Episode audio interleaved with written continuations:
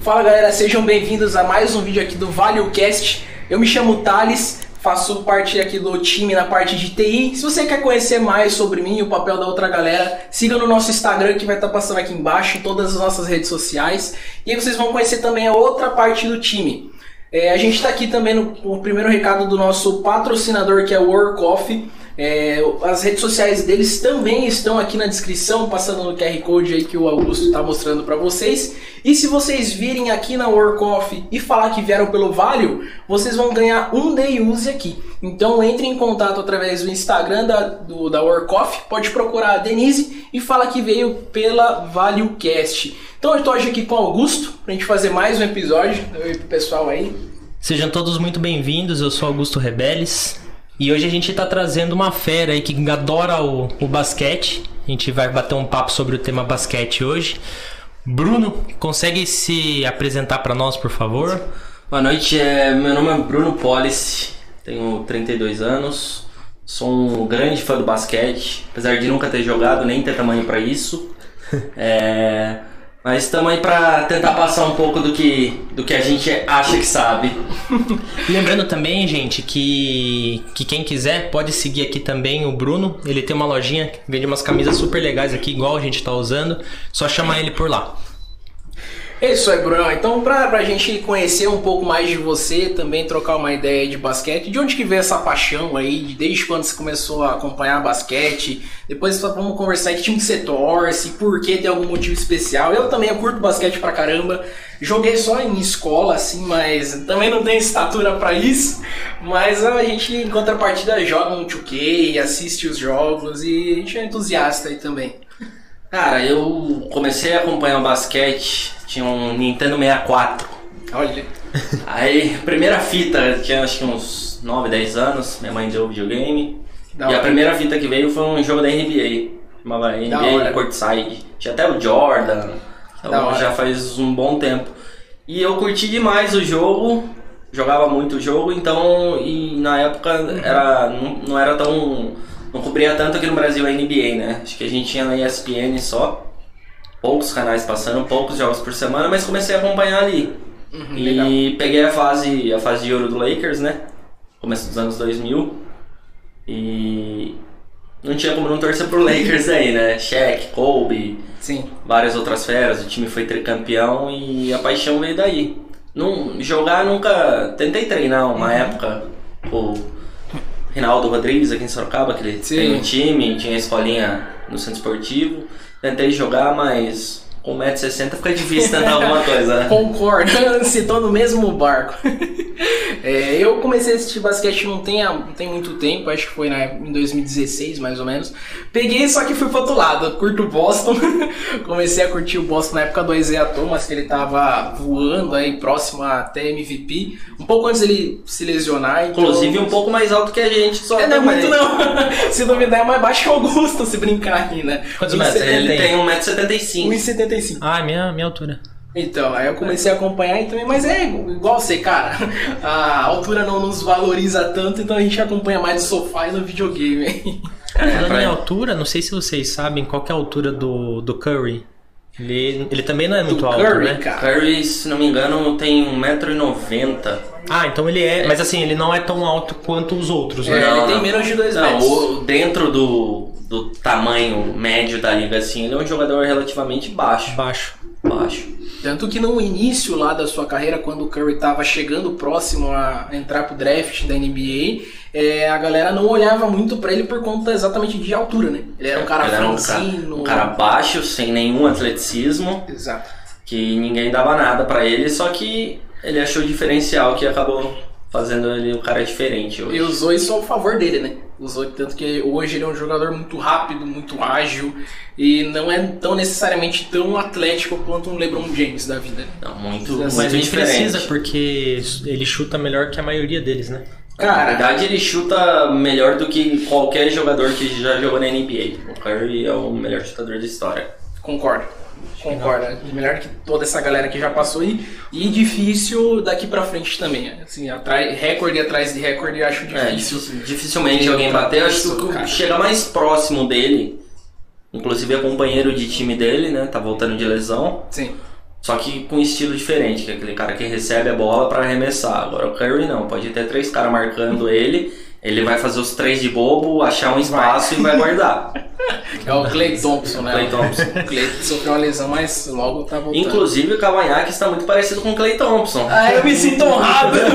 me sinto honrado com essa colocação. Cara, e você acha que Trey Young chega próximo?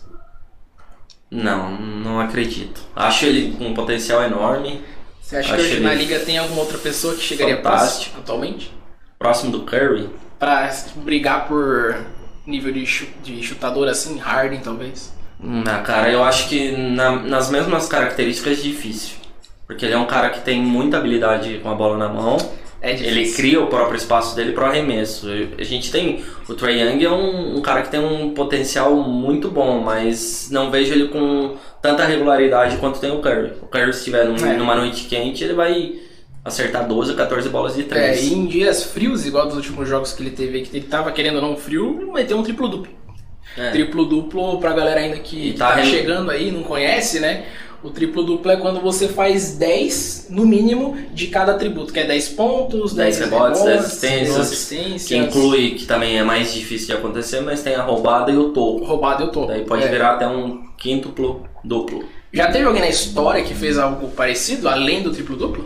Tivemos o quadruplo duplo, quatro vezes na história da NBA, a última em 94. Um tempinho. Hakim Olajuwon que ele foi duas vezes uhum. ele, como David Robinson, que jogou no Spurs. E teve mais uma aqui que agora eu não vou me recordar é, qual foi o jogador, mas foi na década de 70. Faz um tempinho também, porque não é muito fácil fazer isso. É, né? quem chegou muito próximo disso foi o parceiro do Curry, mais uma vez, o Draymond Green.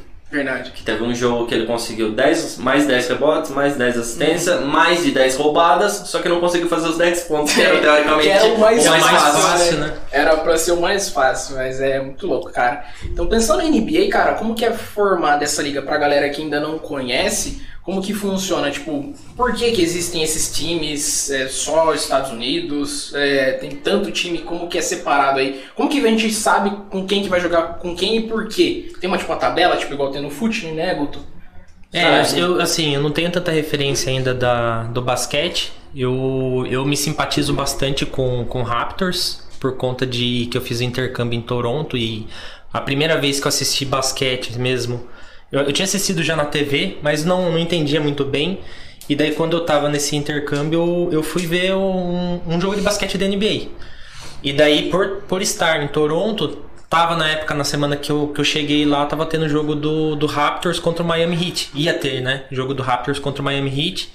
E eu acabei indo para assistir e assim, me fascinei com, com o show, porque diferente do futebol, é um show basquete, né? É, tanto antes do, do evento em si, do jogo, quanto no, em, cada, em cada intervalo. São quatro, né? Intervalos que são, tem? São quatro períodos. Me, me corrijam se eu estiver errado, tá? E fora os tempos, né? Que eles também fazem alguns é. tempos durante o jogo. Né? E daí é um show, assim, entre um intervalo e outro. E eu até na apresentação dos jogadores, quando, quando vai iniciar mesmo o jogo. É, que o ginásio apaga. É, o ginásio apaga. É um negócio... Solta rojão lá, cara. Eu falei, que isso, que é, negócio doido. Assim, isso que eles... E assim, encantou, porque é um show, né? É um show. Embora eu não tenha tanto conhecimento no basquete, eu me simpatizei muito com o Raptors, porque quando eu assisti, o Raptors ganhou do Miami Heat, eu nem vou me lembrar do, do placar, mas a galera de Toronto, assim, era fascinada, todo mundo com camiseta. Não que no, no, estádio de futebol não tenha, mas assim, lá era como se fosse uma torcida organizada, só que todos. Né? Todo mundo gritava ao mesmo tempo. E, e o que me impressionou também foi. Isso eu falo por experiência, né? O que me impressionou foi que quando os jogadores eles marcavam os dois pontos, às vezes a galera, tipo, batia uma palminha assim, eu, eu, também nem, nem falava muito, não fazia tanto barulho. Agora, a hora que chutava, acertavam de três, cara, nossa, a galera entrava na loucura. Parecia que o de três é o gol. Aí o ginásio caía. Não, tipo, futebol assim, parece que o de três é o, é o gol, sabe, pro futebol. Então, a hora que eu olhava isso, eu falava assim, cara, mas os caras marcaram um monte de dois, mas pô, o de três é mais difícil. Né? Então a galera fica esperando, a galera fica apreensiva, né? E quando tem arremesso livre também, a galera vai à loucura quando os caras acertam. Tanto pro time ao contrário, né? Exemplo, eu tava no, na casa do, do, do, do, do Raptors ali, né? No Toronto. tanto pro Toronto, mas quanto outro time, eles dão meio que uma batida de palma, assim. Então eles, eles aplaudem o esporte, não é só o, o time deles, entendeu? Mas isso é uma vaga experiência que eu tive lá e daí, desde então, assim, Toronto forever. mas eu não sei se Toronto é tão bom, porque o Thales falou que foi campeão há um tempo atrás, mas não anda muito bem nesses últimos anos, né? Isso, Toronto. É, vem de uma, Toronto vem de uma temporada ruim. Uhum. É, foi campeão em 2019, 2019, Isso. antes da pandemia, foi o último título.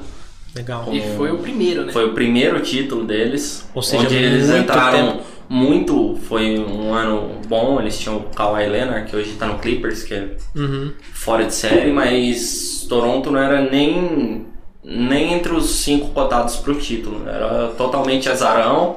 Sim. E foi passando por cima de todo mundo. Passou pelo Bucks, do, do Giannis que hoje para mim é o melhor jogador da liga.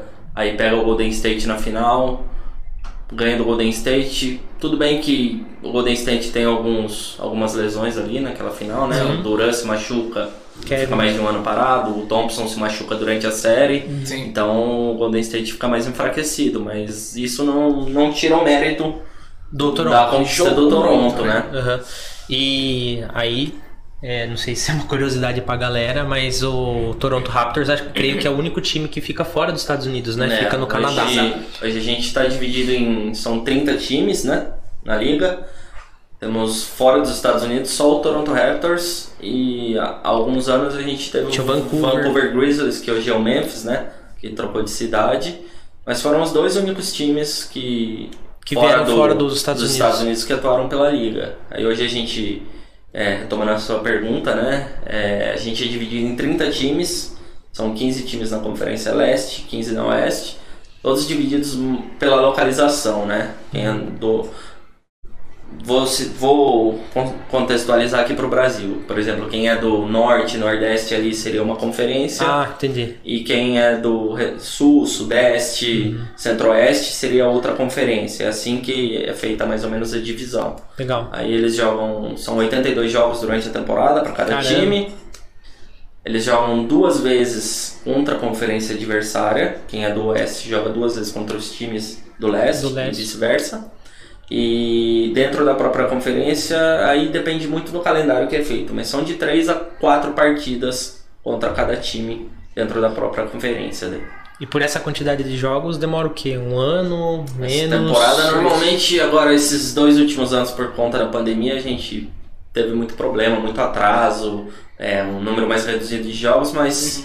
são os 82 jogos, a temporada começou terça-feira, é, há duas semanas. Uhum. E normalmente dura de outubro, finalzinho de outubro até metade de abril a temporada regular. Uhum. Aí temos os playoffs que duram mais cerca de 45 a 60 dias ainda. Então vai Legal. quase nove meses de temporada. Aí os playoffs eles são tipo as finais, né? Pra galera. Daí desses 30 times aí todos vão pros playoffs ou tem alguma divisão de classificação? Não, hoje, é, até três temporadas atrás, classificavam direto os oito de cada conferência, formando mata-mata, né? Que daí uhum. é, seria o primeiro contra o oitavo, o segundo contra o sétimo, mas isso três anos atrás. Agora a gente, para dar mais chances a outros times, a gente tem o play-in.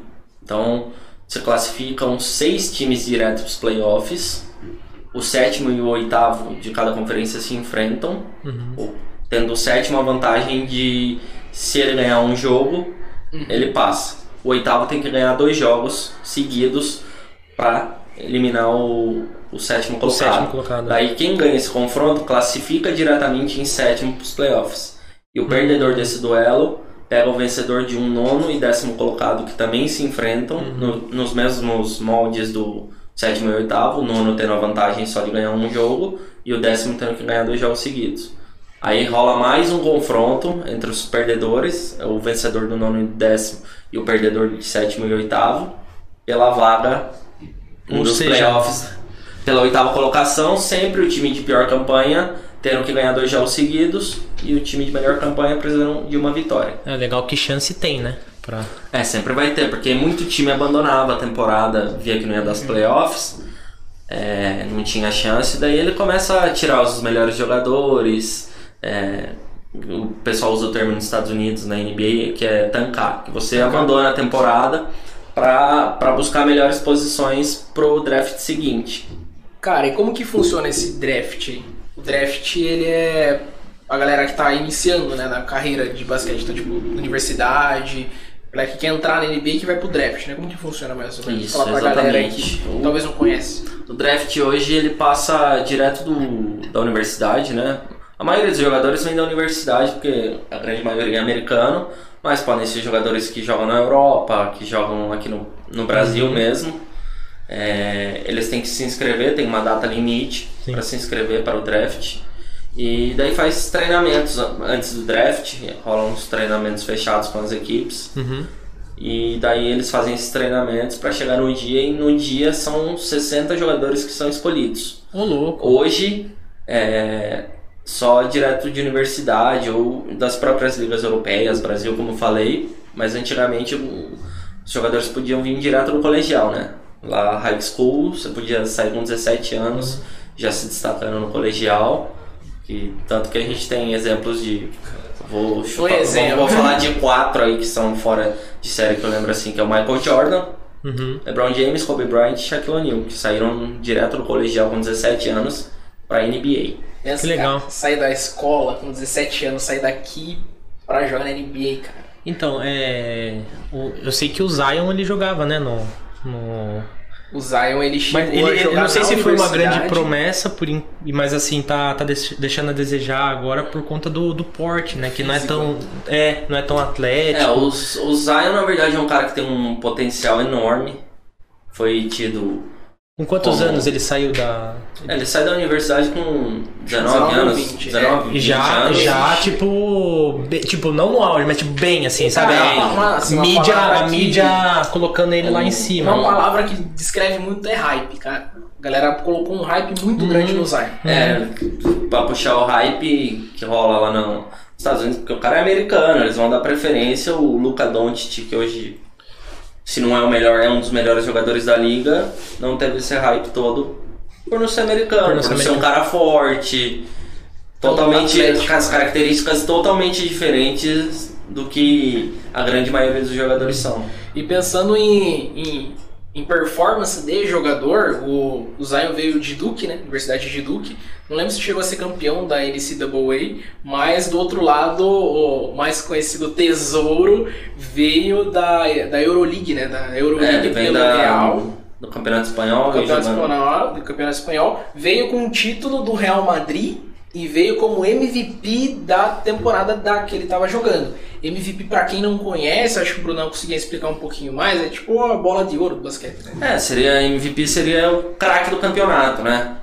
A gente pode citar como bola de ouro ou o craque do campeonato, aquele cara que mais se destacou, mas que a gente tem algumas características. Normalmente, mesmo que o cara se destaque, se o time dele ficar em sétimo lugar, é um caso muito extremo de de acontecer dele ganhar o MVP. Você tem que aliar tanto a sua performance com o desempenho do time brigando pelas primeiras posições. Acho que o único caso que ficou mais para baixo, ficou numa classificação não tão boa e foi o MVP, foi o Russell Westbrook por Sim, conta da quebra dos recordes de triplo duplos que não acontecia há mais de acho que 40 é, anos e ele teve uma temporada com média de é, triplo legal. duplo. Que é um pouco diferente, né? Fazendo uma analogia no futebol, Lógico, a gente não precisa ganhar, os times ganharem a UEFA Champions League, Libertadores, essas coisas para ter o, o, melhor do mundo, mas sempre é cotado os melhores do mundo quem é campeão do Sim. Mundial ou de uma UEFA ou campeonato europeu, não, é, não pode sair disso, né? Normalmente é os caras que estão brigando lá em cima, no máximo os caras que é. chegam numa final de Champions League, é, é abaixo disso é muito difícil de acontecer. É muito difícil, e no basquete é legal de, de, saber isso porque o cara quebra os recordes dentro de alguns jogos, mas o time dele pode não ir bem nos outros, mas ele fica cotado para ser um dos melhores. É. Isso, isso é legal. É, nessa época que o Westbrook foi MVP, ele tinha como média de jogar. A gente tem como média, é, o, cara faz tantos pontos por média, tantas assistências por média. A média do cara era um triplo duplo. Então em todo jogo você sabia, sabia, que esse que cara vai fazer um triplo duplo. É tipo o Cristiano Ronaldo que a gente coloca lá que a média dele vai fazer 1,7 gol por partida. Então é, você já vai assistir uma partida sabendo que provavelmente ele marque um gol. Você já imagina o que pode acontecer. É. Então, daí nessa época, o até que gerava algumas polêmicas realmente, será que ele foi campeão por conta dos triplos duplos? Porque ficava algo meio individualista, tá ligado? Você uhum. ganhava um, um, um, troféu individual, mas o coletivo que era uh, ser campeão da NBA se deixava um pouco a desejar. Então por isso que ele chegou a ganhar por conta da, dessa quebra de recordes. O, o, último que tinha feito isso foi o Oscar Robertson. Oscar né? Robertson. Foi um, não sei se é década de 60 ou 70, mas há muitos anos. Só que ele acabou banalizando né, o termo do triplo duplo. Sua opinião minha. Tem muita gente que, é. que gosta. Eu, como torcedor do Lakers, tô gostando menos ainda no momento, mas eu acho que ele acabou banalizando, porque muitos casos de triplo duplo durante a partida, ele é um armador, então é um jogador menor, que uhum. teoricamente não tem uma média tão grande de rebotes. Mas o pivô do time dele deixava o espaço pro pivô Steven Adams, que hoje joga no Memphis. É. Ele praticamente deixava os rebotes pro Westbrook pegar para continuar batendo suas marcas. Tanto que foram duas ou três temporadas seguidas Foi. com essas médias.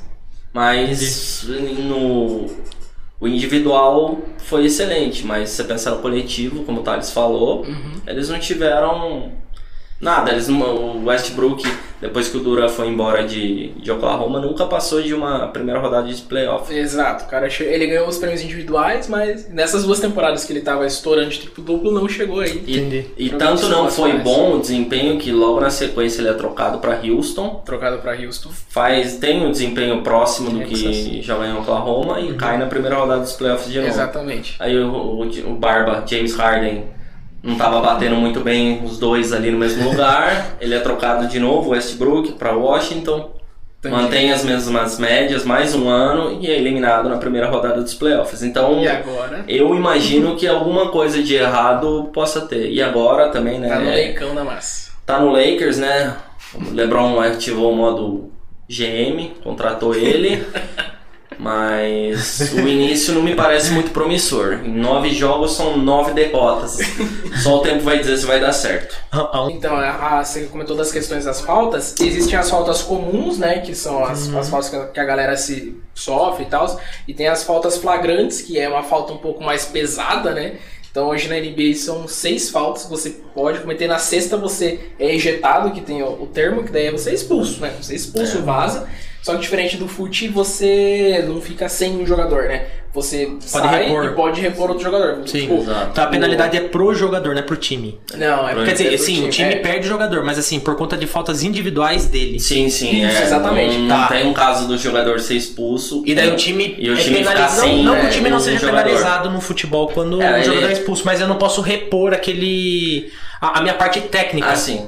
Né? Isso no fute, se você tem 11 na linha, um é expulso fica com 10. Isso aí. Né? No, no basquete, basquete, você é penalizado. É. Às vezes, se você não tem um reserva da mesma qualidade, você vai ser penalizado Exato. tecnicamente. Tecnicamente. Mas na quantidade, não. Vai continuar jogando 5 contra 5. Que, que, querendo ou não, assim, mesmo que tecnicamente você perca, mas você mantém estrutura. Num time de futebol, você perde estrutura total. Sim, porque exatamente. o time é feito né, com, com base para que seja um ataque ou a defesa, com aquela estrutura de quantidade de jogadores se falta um, fica um buraco que a gente fala, né? No, no trazendo uma analogia pro futebol. Fica um buraco que o, o técnico vai ter que mudar a estrutura inteira do time para suprir aquela posição. Exatamente. E aí também tem as faltas de defesa. Tem, por exemplo, as faltas de defesa e as faltas de ataque, né? Só explicando pra galera. Quando no caso lá eu vou arremessar e alguém bate na minha mão, por exemplo, é uma falta de defesa, que a defesa tá fazendo isso. Agora tem as faltas de ataque, que também é diferente. Por exemplo, a gente, eu vou infiltrar, só que aí dentro do, do basquete, depois na edição a gente vai colocar, tem o garrafão, que é onde fica toda a zona ali debaixo uhum. do, do aro. Se o defensor ele tá, acho que parado no meio círculo, né, bem específico. É, se ele tá com os dois pés para frente do meio círculo, é, é considerada falta de ataque. Agora, se o contato for dentro do, do meio círculo, sempre vai ser falta da defesa. É, falta de Sim. ataque, tipo, eu estou atacando, eu sou o Curry, por exemplo, e aí você, como marcador, você para na minha frente com os dois pés é, à frente do, do meio círculo, é, deve ser uma falta uma falta contra o contra mim, né? Contra o ataque. É, é no caso, você falou os dois pés plantados, você tem que estar tá é, imóvel, você não pode estar tá em movimento lateral, você tem que estar tá parado, literalmente parado. Você vê, por exemplo, que o, o adversário tá vindo para cesta para um movimento de bandeja, de enterrada, você planta o corpo ali, a hora que o cara pula, ele tromba em você. Se você tiver é, na pés. posição correta, né, para frente do, do círculo e com os dois pés plantados, vai ser falta de ataque. É, e também a gente volta e volta essa falta vai pro cara. Então se ele tiver pendurado lá com cinco faltas e ele faz isso, aí ele vaza também. É, a sexta falta, e no caso vocês falaram das faltas, tem as faltas que contam pro time também, né? Que por quarto Verdade, não tem um número limite, mas a partir da sexta falta, uhum. Sendo falta de arremesso uhum. ou falta só para parar a jogada, a partir da sexta sempre vai ser cobrado o lance livre pelo time Sim. adversário. Ah, legal. Cara, aí você entrou na, dentro da nossa pauta, mas também a partir dos pontos aí. Quais são as possibilidades de fazer ponto, gente? Tipo a bandeja, bola de três, o lance livre, é, como funciona a cesta e falta, por exemplo, acho que. É. E às vezes a gente tá assistindo um jogo, ainda mais quem não conhece, eu lembro que quando eu não conhecia, eu assistia e falava, puta, do nada, o sub tá subindo de dois em dois, o cara vai, chuta sozinho e vale um, uns negócios muito estranhos. E, e quem não conhece, acho que não. É, acho que se ele puder também colocar já com a nova regra, né? Vai ter. Com a nova regra também. Eu acho que. A que regra do. Do a gente estava falando até sobre o Curry, dele chutar e fazer de quatro pontos. Ah, sim, as regras quando a pessoa vai tentar cavar a falta e não consegue cavar a falta, que é o que tá ah, rolando agora, né? Que antes era muito mais fácil fazer quatro pontos, né? Sim, hoje fica praticamente impossível, né? Mas tem muita possibilidade para se pontuar, né? Tem que conta menos ponto, né? Que vale um ponto só, que é o lance livre. Uhum. Aí tem os arremessos normais, que tem uma área delimitada na quadra, uhum. que é como que eu posso citar? Tem a, a linha de 3, se você chutar para dentro dessa linha.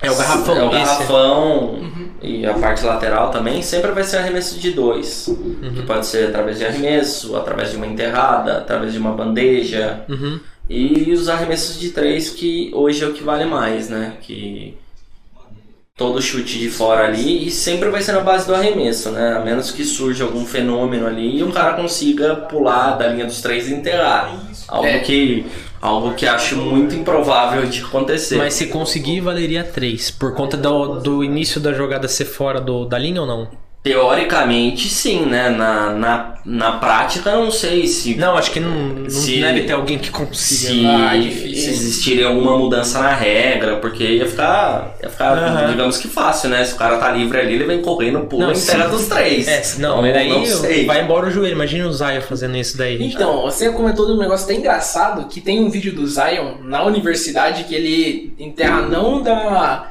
não da linha de três, mas da cabeça do garrafão, que é tipo dois pés assim à frente. Tem um vídeo dele vindo correndo lá. Ou seja, fundo. muito próximo para fazer o de três. É, é, de três. Né? E até a própria dunk do Jordan, né? A dunk do Sim, Jordan. É a mais famosa no campeonato de enterradas. Exatamente. Que é ali da, da linha do lance livre. Que é a, a Jumpman, que a galera fala que gerou o símbolo do é Jordan. É o símbolo né? dele, né? Ele saca a bola pra cima com as duas pernas abertas. Porque ele pega, ele vem correndo lá no uhum. fundo da quadra e pula desde a cabeça do garrafão. Não é dentro, não é pra trás da linha de três, mas é muito longe se você ver de distância. O Zach Lavine também, Zach Lavine, dunks de, concurso de é, enterradas. Vince Carter. Vince, Vince Carter, Carter que acho que é o maior, maior dunker de dunker todos os tempos, tranquilamente. E abaixo dele, cara, abaixo de Vince Carter, quem você colocaria como maior dunker?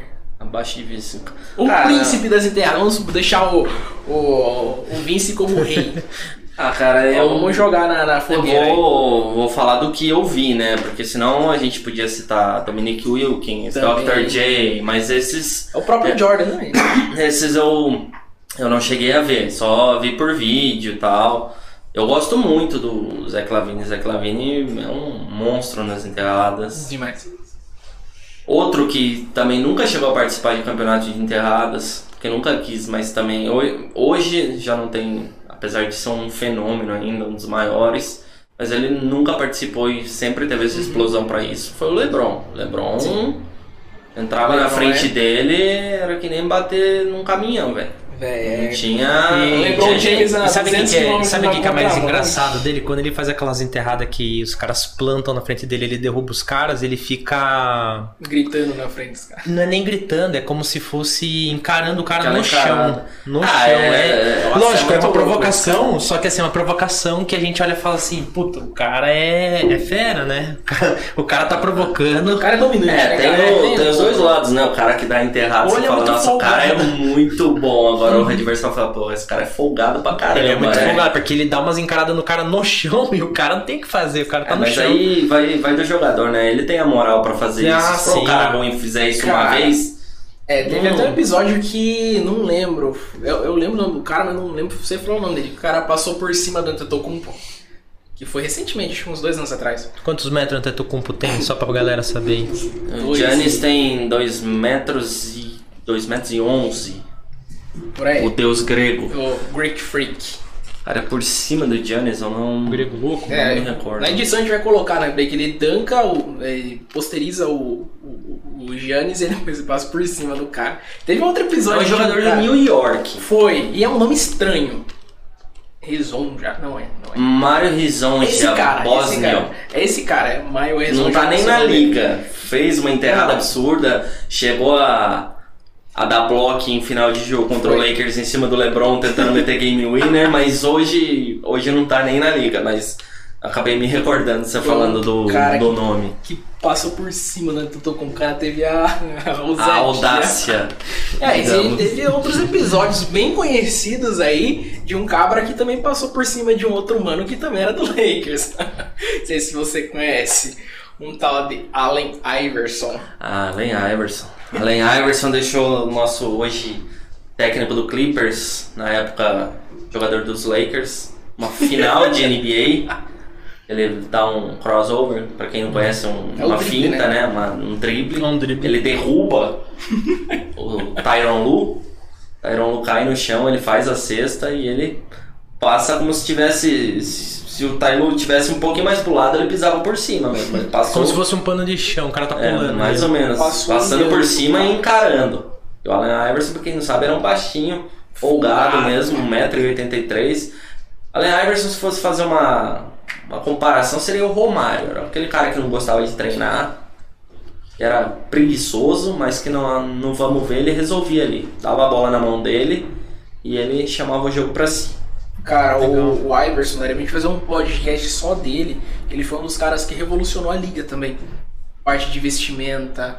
É, na época que ele jogava, era. Acho que não sei, não sei, posso falar uma besteiraça aqui, mas que era ele que usava aquela roupa larga, é. vinha com dread, com bermuda, com roupa larga em si, que antes, lá atrás, antes bastante da NBA, eram os shortinhos curtos, né? É, era um estilo diferente, não tinha esses caras. O único que se, um pouco antes do Iverson, que tinha aquele estilo extravagante completamente alucinado e continua até hoje era Dennis Rodman, né? Uhum. Inclusive sou fã, porque eu sou, um, é sou um cara que se puder pintar o cabelo de rosa, vou pintar o Rodman também. Um Rodman. Tava cada hora com o cabelo de uma cor, cada hora com uma roupa. Uma roupa que hoje o Westbrook veste é, as roupas devem ser estilizadas pelo Rodman. Que fica muito bonito. Cara se vestia de noiva. Mas é, ele é, é, pra quem não sabe, o Rodman, acho que se não o maior, um dos maiores reboteiros de todos os tempos, fazia parte do Bulls, seis vezes campeão na década de 90 com Jordan, só que um cara extremamente polêmico, extremamente polêmico, um cara que deu muito trabalho para Michael Jordan, Scott Pippen, Phil Jackson, namorou, a Madonna, namorou a Madonna. Cara, era uma figura, cara. Era, ele era terrível. Pedia férias durante a temporada porque não tava é, muito disposto, não tava bem para jogar. Daí o cara dava férias, mas quando ele voltava ele resolvia em quadro. É, ele era. E era da pancada também. Hoje não sei é. se ele ia ter, fazer sucesso na liga com a quantidade de suspensão que acontece. Ah, sim. Porque hoje as câmeras flagram mais e tal, as regras são mais rígidas. Mas ele encostou nele. O que eu escutei uma vez, porrada. mas aí já no mundo do futebol é que antigamente os jogadores eles faziam o mesmo que faz hoje, né? Mas é que hoje tem hoje muito é mais câmera, né? Todo mundo tem uma câmera na mão. Antigamente não não tinha. Acho que eram até piores porque hoje os jogadores, pelo menos falando no mundo do futebol, eles dão uma segurada lógico, a gente vê diversos jogadores que são encontrados na, na balada, não sei o que e tal. Mas eles dão uma segurada maior do que antigamente, de um Romário, um Ronaldo, um Ronaldo Fenômeno mesmo. Porque antigamente, assim, era muito mais difícil da galera conseguir filmar, Registrar, não tinha né? esse registro. Mas sempre teve, né? Sempre Sim, teve. É, é que hoje é, é mais fácil de alguém filmar você. É, que daí você tá citando nomes também, assim, que os caras pode ir pra night, pode fazer o que ele quiser, que é o cara que vai resolver. Se sim, ele for pra no night não mas atrapalha eu... no desempenho dele. Sim, sim, mas eu escutei isso do Caio Ribeiro no podcast que ele. Eu não vou me recordar agora que podcast que ele, que ele foi. E ele falou sobre isso. Ele falou assim, na minha época, né? Na época do, do próprio Caio, ele falava que era pior do que é hoje. Não só com jogadores que resolviam, com todos os jogadores. Ah, sim, é. Só que hoje a mídia cai matando. É, é que naquela época a gente não tinha as redes sociais, né? Hoje Isso. rede social. Não, a mídia cai Sim. matando. É tudo. Hoje Só que daí o público acaba esquecendo de, de pensar que o jogador, seja de basquete, qualquer outro tipo de esporte, ele tem a vida dele fora do, Sim, de sim. lá, né? Você tem que É. cobrar ele quanto ele tá dentro do, do esporte dele, em campo, em quadra, onde for.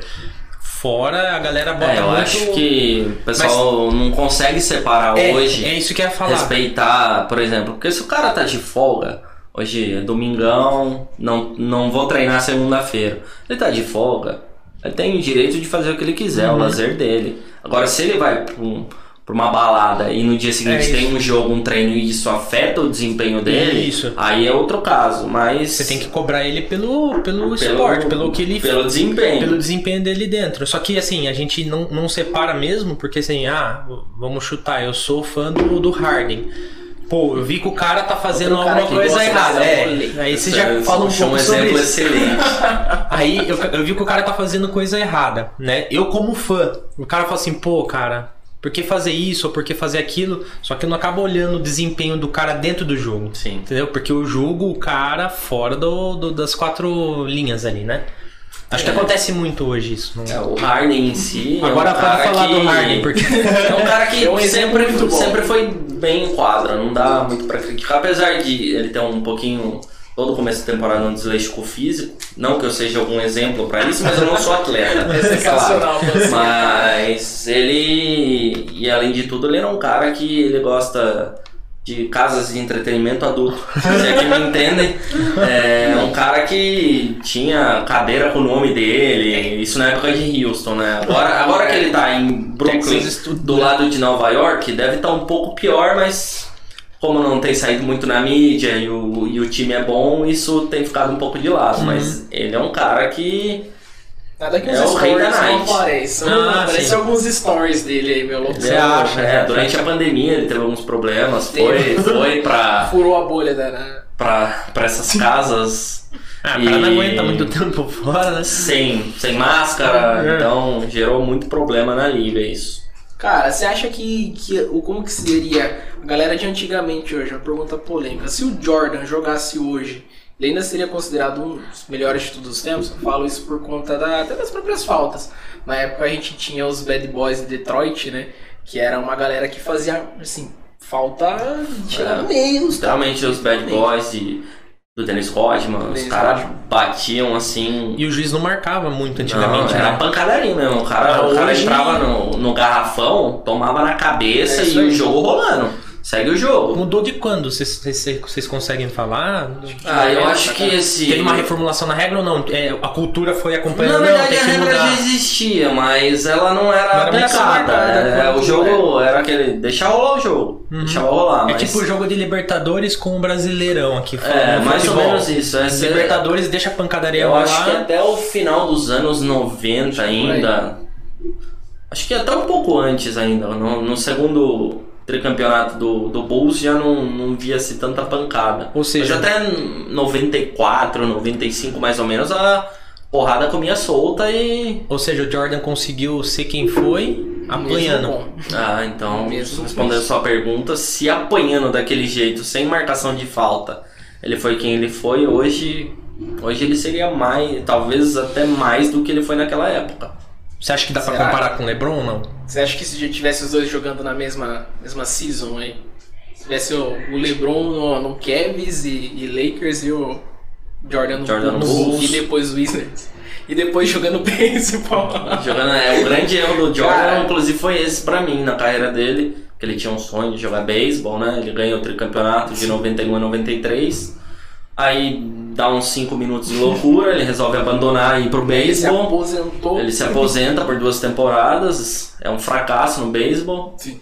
Volta pro Bulls e é tricampeão de novo. Ou seja, se ele tivesse ficado Que- na, na ele liga, teria ele, feito poderia, mais ele história. poderia ter ganho.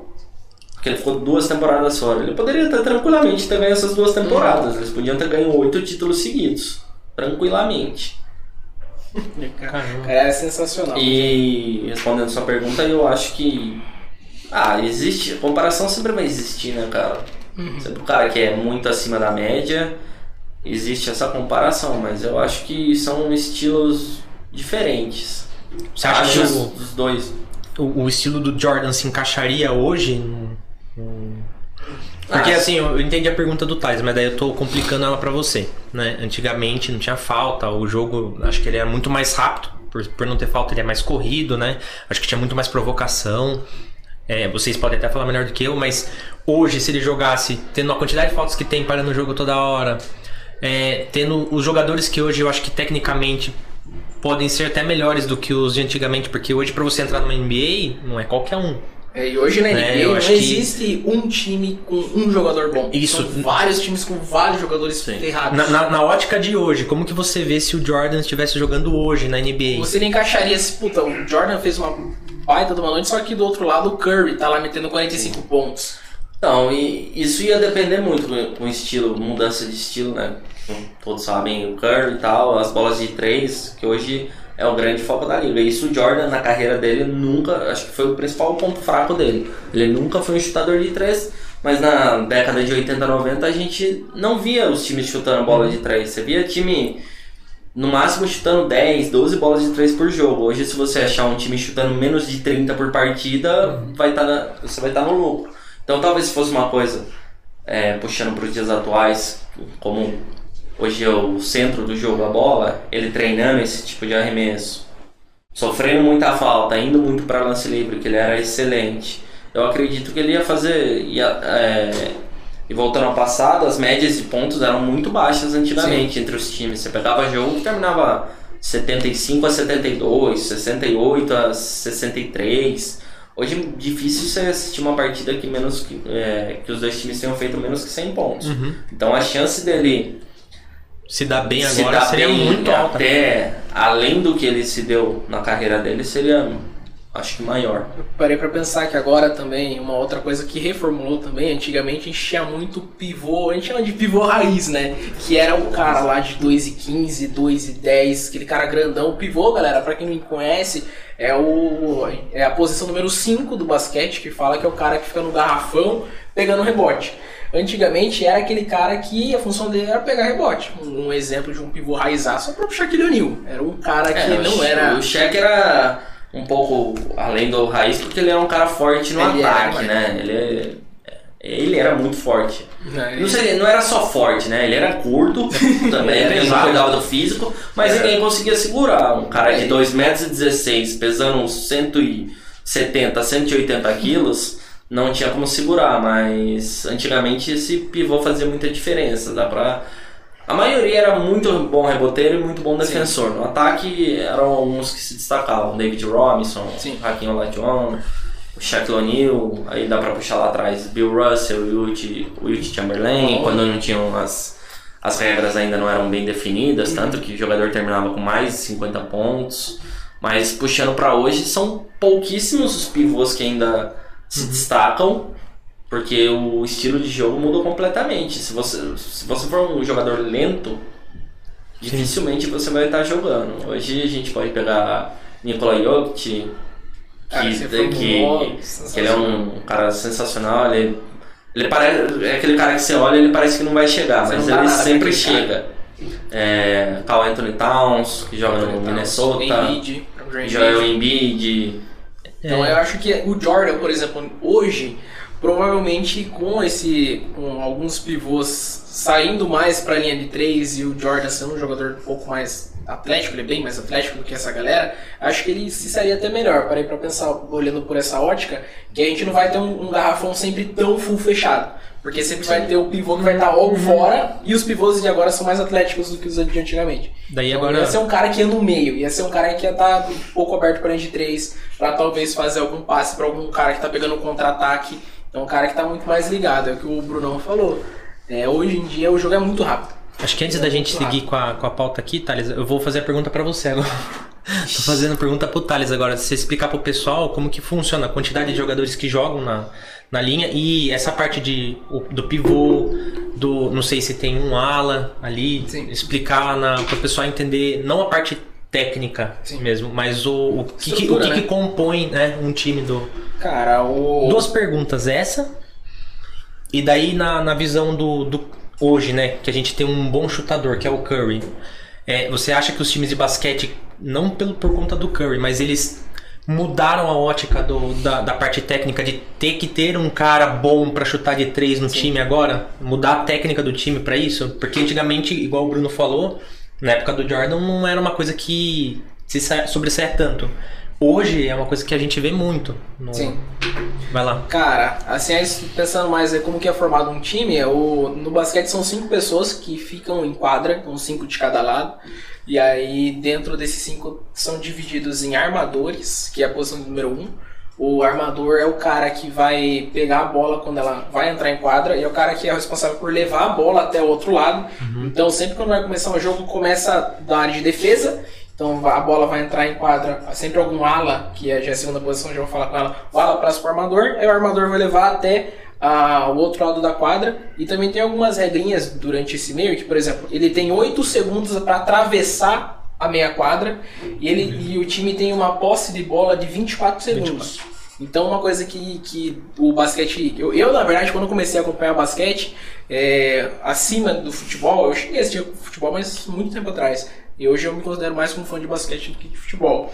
Eu achava o futebol muito parado. Pô, puta, eu fico aqui 90 minutos e acaba 1x0, 1x1, 2x1. É, ele acaba sendo um jogo, o basquete acaba sendo um jogo mais dinâmico, Cara, né? Porque exato. no futebol, se um time se enfiar na retranca lá, o outro vai ficar. Então, é, batalhando ali para fazer o gol, não sai. Agora no basquete, os dois Cara, times têm que pontuar de alguma se forma. Se você moscar, é, é 11 pontos em alguns segundos, né? É Tracy McGrady é um cara. É, Tracy McGrady fez 13 pontos e virou um jogo em, em 37 segundos. Em alguns segundos, é, exatamente. Então, cara, o basquete, além de ter essa, ser mais rápido, né? Então a gente tem lá o arma, o, um ala, um pivô para dar a bola pro armador, o armador leva até o outro lado da quadra, e aí do outro lado a gente tem um ala, que é um geralmente um cara um pouco mais forte, um pouco mais atlético, que esse ala vai ser responsável de, de fazer uma infiltração também. O armador também faz infiltrações, é um cara que não necessariamente precisa ser tão alto, ele precisa uhum. ser mais ágil. Então por isso que a gente tem de armadores que não são tão altos, vocês têm o Stephen Curry, a gente tem o próprio Trae Young, que é um cara que não é tão alto.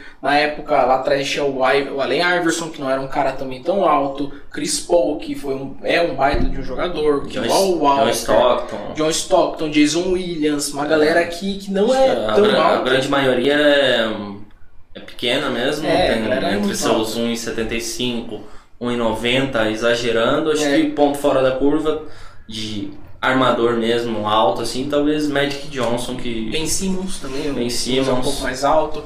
Então ele tem que ser um cara mais ágil. E, uhum. e por que que talvez ele, o armador é talvez um dos caras ideais para chutar de três? É o cara que vai estar tá chegando. Então ele, uhum. uma coisa que o Curry faz bastante, o, o Thompson faz bastante, que é chegar e chutar. O cara tá chegando assim, chega na cabeça do garrafão e arremessa. E a defesa tá a defesa atrás é... esperando Exato. o cara pra, pra fazer lá fazer a. a ou pegar o rebote, ou. Uhum. Enfim, a gente é, tem um armador. Esses jogadores, o Curry que você cita aí, normalmente o cara fecha você na linha do 3. Fecha o Curry, 3. se você marcar em cima, como ele é muito ágil, ele vai cortar ele vai pra dentro pra dançar também. e vai acabar passando a bola para outro jogador livre. E se você não marcar ele em cima, se você fechar ali, ele vai chutar do logo, do meio da quadra é. e vai converter. Damian Lillard, por exemplo. Damian Lillard, Lillard também é um outro armador que não é alto. E aí, e aí a gente fala que o, o Damian Lillard é o Dame Time, né? Tem algumas jogadas que ele remessa e só faz aqui, porque é a hora do Dame. O cara é muito sensacional. É, normalmente, pra quem não sabe, é os finais de jogos, quando os jogos estão muito equilibrados tal, e precisa de um cara ali para decidir. É ele chama a responsa e chuta de Bota for e guarda. Já era. É, isso se chama clutch. No basquete existe esse cara que é o cara clutch e existe o clutch time também. O clutch time são acho que os cinco, os últimos cinco minutos do jogo, né? É. E quando tá uma diferença meio próxima aí de, de pontos. Uhum. Então o armador ele tem essa skill, né? Ele é um cara um pouco mais ágil, um cara que é para chutar um pouco de três, igual o Ben Simmons, que é um armador que não tem a bola de três, é um cara que, se a gente ver as últimas notícias, ele tá infeliz no time que ele tá hoje. É, é um cara que não é. Ele, eu considerava ele um baita de um jogador. É, ele é um prospecto excelente. É, o próprio LeBron chamava ele de Fresh Prince, né? Que seria o príncipe, porque o Ben Simmons era um cara. É um cara um pouco mais alto tem uma visão de jogo muito da hora e é um cara puta atlético, ele é assim, muito forte, uhum. um cara barrudão. Assim, Só que é um cara que aparentemente ele estagnou, ele não buscou melhorar, que hoje... Deu uma parada. Se você não... Ele não tem arremesso algum, ele arremessa muito mal no lance livre. Ele não arremessa. Assim, ele, arrem... ele, não, tem, ele, não, não tem arremesso de 2 de média distância e de 3 menos ainda. Então, se você fecha o garrafão para ele, ele vai ter que passar a bola para alguém, porque é. ele não sai disso. Ou se ele for infiltrar e tomar falta, ele não vai aproveitar os dois lance livres. Exatamente. A média dele é super baixa de lance livre. E aí, por conta disso, ele efetua bastante assistência, que é quando você passa a bola pro cara e o cara faz a cesta ou faz o gol dentro de cada esporte. Só voltando lá que eu, eu acabo saindo muito foco. Armador, ala recebe. Aí o ala pivô, que existe também, é um cara um pouco mais alto que o, que o ala, se a gente for pensar assim. É, e tem o tem outro ala, tem o ala, o ala pivô, o armador, e existe o próprio pivô, que é o cara mais alto, que é o center, que a galera fala, que fica lá no, no garrafão, que, que a gente falou lá, os raizão, né? O cara que fica plantado debaixo do garrafão para pegar o rebote. Para converter Só depois. que ah, beleza. E só que hoje em dia os pivôs eles estão mais atléticos, estão chutando de três, estão já mudou bastante aí o estilo. E acho que a outra pergunta era sobre as bolas de três, né? Isso, se o um Curry no time. Não, é, não sei se o Curry, mas se mudou um pouco o estilo, porque cara, teria que ter que ter um mudou. cara não ter que ter. Só que se você não tem, se o seu time chuta muito de dois ou lance livre ou de dois, do outro lado vai ter um Curry que vai meter de três, cara. E aí se eu faço um dois, você faz três, eu faço dois, você faz mais três. Um ponto faz faço dois, mais três diferença. jogo, e aí isso dá uma diferença no final. E a parte defensiva muda muito, igual o Bruno falou. Se você marca o Curry lá em cima, na, na, na cabeça do garrafão, primeiro, o cara é muito habilidoso. Se ele não chutar na sua cara e matar, que é uma coisa que ele faz, ele começa a fazer os crossovers na frente, dá um step back, que é quando você Tira pula pro lado, entre aspas, né, step back, dá um pulinho para trás e arremessa. Se ele não fazer isso, ele vai fazer o crossover em você. Né? Até um exemplo muito da hora do, do Rudy Gobert, que ele... É, quando o cara grande sai para marcar, aí tem os armadores marcando, já é complicado. Agora quando é, sai o cara grande, é que tchau benção. Aí fica um armador de 2,15 é, mar... Ele é muito rápido. Pivô de 2,15 marcando um armador de 98 e 2 metros. Então acaba acontecendo isso. E beleza, vamos por lá, que eu marquei o Curry em cima. Ele não conseguiu arremessar, ele vai infiltrar. Se ele infiltrar, ele tem duas opções fazer a cesta através de uma bandeja uhum. ou cavar uma falta. Só que aí você cavar uma falta debaixo do garfo é muito mais fácil do que você Sim. cavar uma falta só arremessando. Você pode realmente pular em cima do cara para tentar fazer a cesta. Ou abrir nas pontas, que é onde vão ficar os alas e os alas pivôs. Por exemplo, o Clay Thompson faz muito disso. Quem mais que faz o. É, na época o Kevin do, Love, o LeBron Na época do Golden State ficava até fácil, né? Porque se o Curry bater uma marcação, vai bagunçar toda o é. restante da marcação. Sempre vai acabar sobrando alguém. Uhum. Ele podia jogar por um lado, tava o Clay Thompson, ou do outro lado tava o Kevin Durant. É, então Kevin ficava Durant. tranquilamente pro Golden State, por isso que eles ganharam três campeonatos nos então, últimos cinco anos. E abre, e aí vai ter um cara lá de três pra chutar, tá ligado? Que, que é basicamente isso. Bora pra dinâmica? Mostrar pro Bruno o que a gente fez? Bora lá.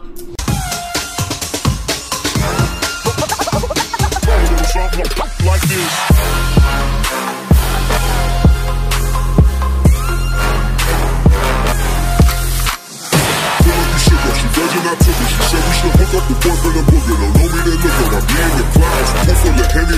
up drown.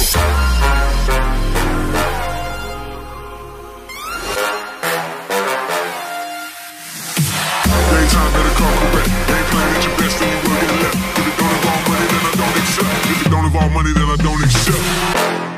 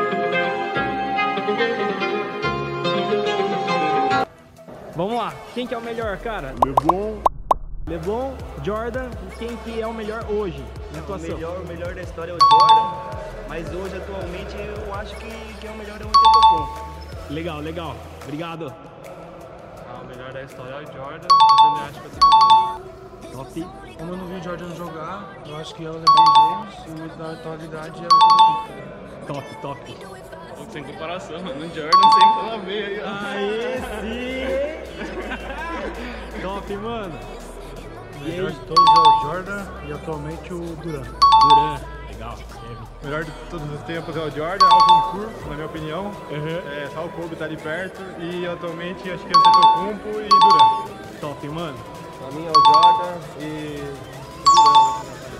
Fechou? Beleza? Rapaziada, essa foi a entrevista com o pessoal aqui. Muito obrigado aí, fera. Demais.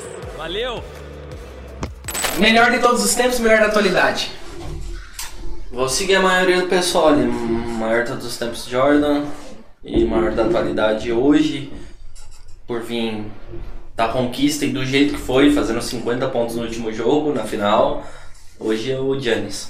80 contos também. Giannis 80 pontos. 80 O Deus grego. Deixa, eu- deixa eu cortar um pouco vocês. Do nada apareceu duas coquinhas aqui. em formato de cesta. É uma dinâmica. A galera da criação nossa, ela não tá com muita grana, assim. A gente não tá com muito dinheiro pra fazer coisas diferentes. Então, assim, a gente Essa faz o melhor com o que a gente tem, é né? A gente deu um jeito. Deu um jeito. E a gente fez umas cestas aqui, não vai ganhar nada, é só pra, pra gente passar vergonha. Né? Ou o Bruno também passar vergonha, então. Provavelmente todos. Ou, na verdade, os três vão passar vergonha. A gente vai tentar acertar. Pode ser amendoim mesmo, né? Pode ser amendoim. O amendoim aqui na, na cesta, obviamente que a nossa cesta é menor, porque a gente quer ganhar dele, nós estamos em dois e ainda a cesta dele é maior. Então ia ficar muito feio se a gente perdesse. O editor vai cortar se a gente perder, tá? E a gente vai tentar fazer uns arremessos aqui. Nosso de, nosso de criação falou que era fácil, vamos tentar. Não, vamos vai. Thales, jo- chuta aí pro primeiro. Pega o amendoim e joga lá. Se a calibração tá Stephen Curry ou se tá Ben Simmons hoje. Vamos ver. Vai airball. Vai na minha cara, mas tudo Vai. bem. Olha, deu um aro pelo menos, vai. Vou usar a mesma bola, né? Porque ela saiu, a gente pega de novo e joga. Airball. Não, vai você, vai você, Vai, intercalado aí. Pode ir, pode ir. Criação, segura aí. Nossa, Ou- agora foi, agora foi longe. Agora vai, agora vai. Mas que isso, cara? Aí, ó. É muito difícil, É, é, a mano. dinâmica que o cara deu pra Talvez nós. esse podcast tenha umas 3 horas só. Vale enterrada. Por que choras, por que choras, Cocielo? A gente passa de 8 aqui, se quiser. Agora vai. Opa, bate na minha rede. Vocês são muito ruins, gente. Pelo amor de Deus. Cara, é difícil isso aí. No ar, mais uma no ar. Foi no ar. Tô perto. É o que tá mais perto, vamos ver. Eu tô perto porque minha, minha cesta é menor. Caramba. Peraí, vamos, vamos arrumar aqui pra gente passar vergonha.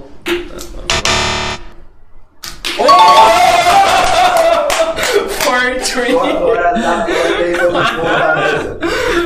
Ah, é só mais uma. Vai só mais uma, Bruno. Eu quero arremessar mais uma. Vai, Só pra ver também. Não, arremessa Aí, tu. mano. Arremessa tu. Airball. É, já era bom que o meu time ganhou. O que menos entende de basquete fez a sexta. Talvez. Magicamente as cestas sumiram e voltaram aqui o nosso setup principal. Agora, Brunão, papo reto. Você prefere, você prefere ser franchise player do Sacramento Kings? Franchise player, para quem não conhece, é o jogador principal da franquia. Então é a estrela do time. A estrela do time do Sacramento Kings por 30 milhões. Você prefere ser reserva do brinquedinho assassino Stephen Curry por 20 milhões? Ou você escolhe ser primeira escolha do draft, só que do Knicks? Cara, eu vou. Eu vou de Sacramento. É, hoje que a gente pode fazer? A gente assina esse contrato, porque ninguém merece jogar em Sacramento. Mercenário! É, difícil jogar em Sacramento. É tudo Mas pelo dinheiro. daí a gente pode fazer o que Ben Simmons ou Kyrie Irving fazem, e daí o Sacramento dá um jeito de trocar a gente com um centro melhor. Continua com os 30 milhões. É, não toma vacina, É, não só- vai em treino, vai, vai mandar ele pra casa se por apresenta. conduta, é isso aí. No caso, se não tomar vacina, não vai jogar em nenhum outro lugar. Agora, só por não, por não treinar, dá um jeito de ser trocado e ir pra um centro melhor. Mas vai lá, Guto. E agora, cara, agora cite com uma palavra. Tá, vamos lá. Essa dinâmica agora é minha, hein? Vamos lá, Brunão. Cite com uma palavra. Vince Carter. Pode ser mais de uma palavra também, mas cite. Fale Se sua. quiser também explicar sobre, né? A Vince Carter enterrada.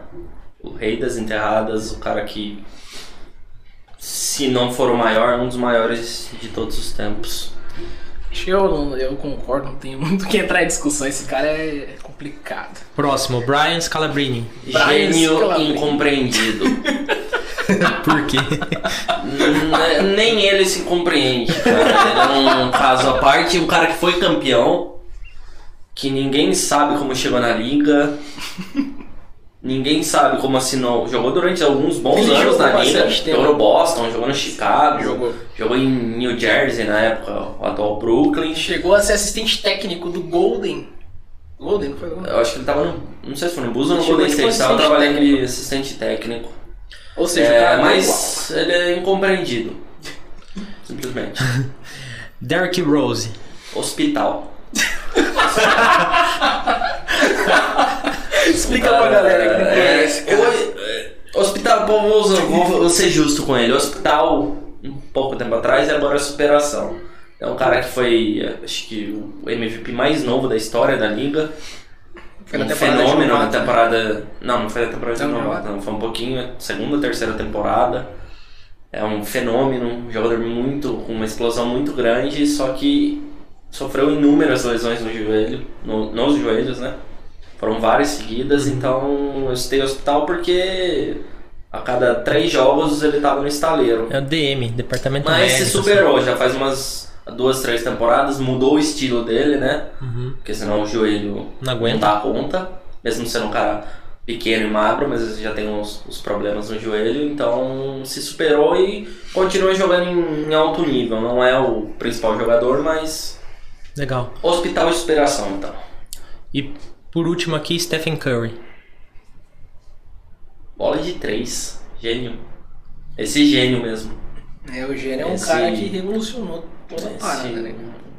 o maior de todos os chutadores de três. Legal. Quer fazer a última? Quer fazer uma pergunta antes pro, pro Cara. Brunão? Só pra gente. A gente tá chegando ao fim já aqui da, da nossa pauta e também pra. Da, da nossa, da nossa entrevista aqui. Quer fazer uma? Vai fazer a E outra? já vamos pra última então, cara. Essa aí, coloque a sua, seu coração nesta resposta. O que Kobe Bean Bryant representa pra você? O que representou? E, e quem foi? Tanto pra você quanto pra liga, se a gente pensar nisso. Cara, Kobe. ah, Kobe é ídolo, né? Kobe é meu principal ídolo. Tenho duas tatuagens dele. Ah, ele é um fenômeno. Um cara. Eu vou puxar pro futebol para pro pessoal entender um pouco. É, ele é. Ele é- era um cara muito talentoso. Ah, talvez a o cara que mais se aproximou no estilo de jogo. Não é, estatísticas, mas no estilo de jogo, arremesso, movimentos do Jordan. É quase uma cópia. Mas ele é aquele cara que se tornou tudo que tornou por base de treino, de dedicação.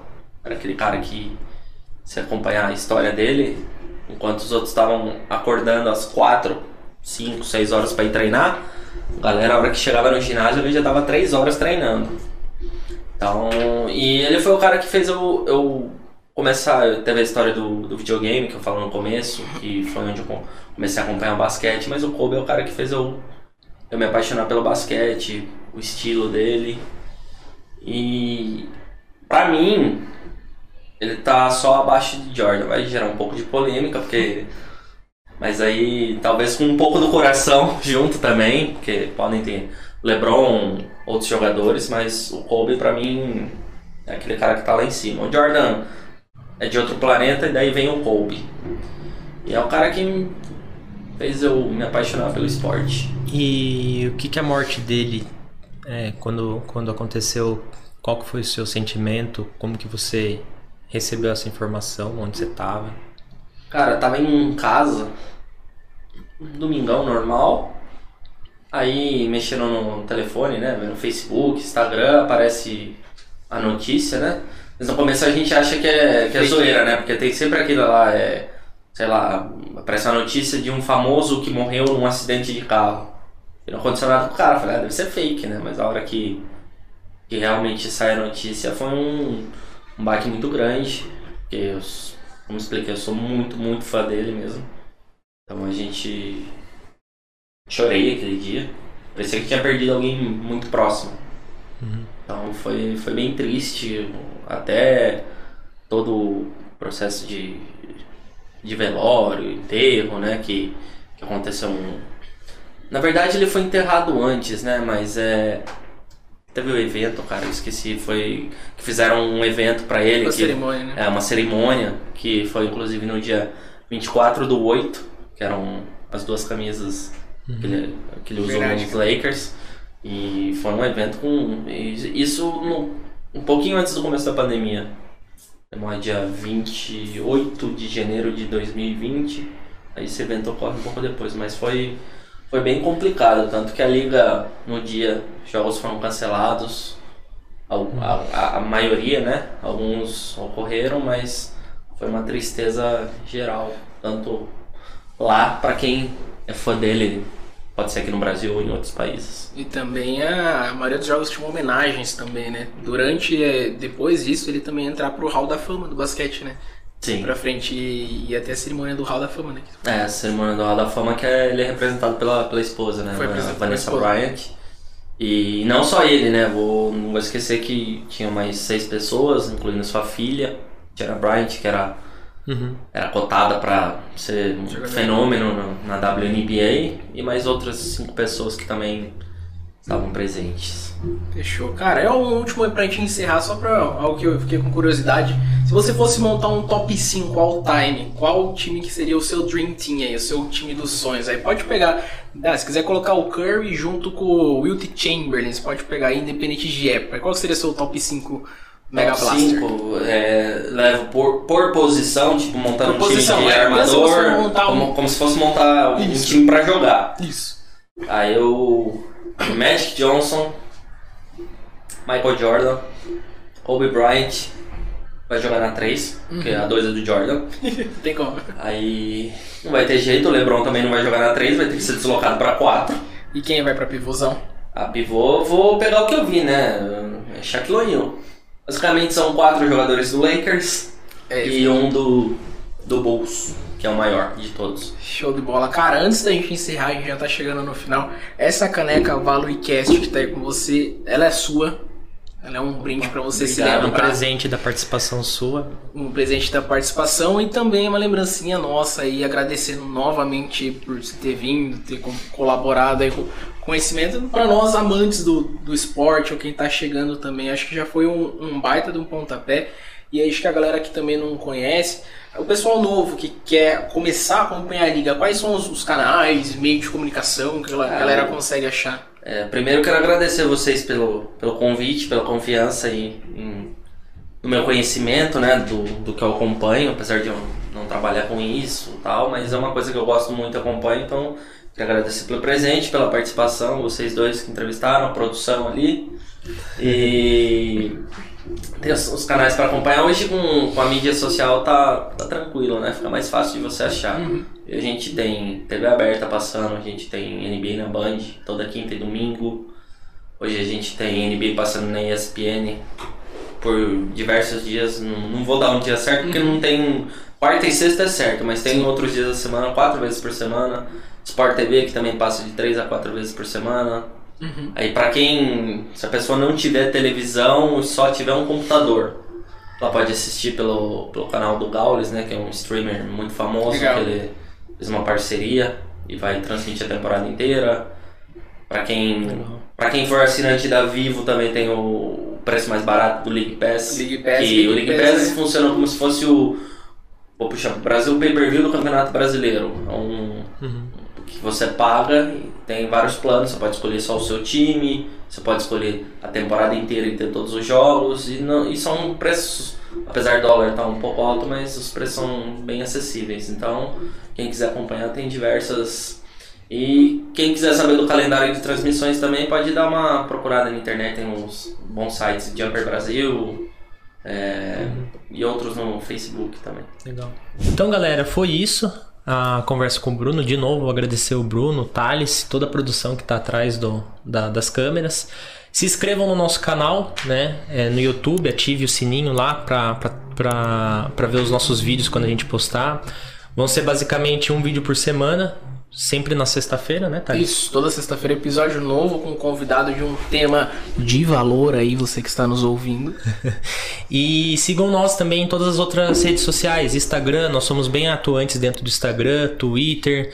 Estamos no Spotify também, Spotify. galera. Você que gosta de assistir um podcast no seu carro, você que gosta de baixar, De ouvir um podcast. de ouvir um podcast, ou assistir também no YouTube toda quinta-feira episódio novo. Sexta, sexta, sexta. É verdade, sexta Sexta-feira. toda sexta-feira. Mas também nossos episódios vão ficar aqui gravados. Vocês podem assistir quantas vezes vocês quiserem. E também nós temos nossos cortes dos nossos podcasts que também ficam no nosso canal principal. Então todos os cortes dos nossos vídeos estão no nosso canal principal durante a semana. E toda sexta-feira um novo episódio com um convidado top. Obrigado, galera. Fechou, galera? Obrigado, tchau, tchau. Falou. Tchau, tchau a todos.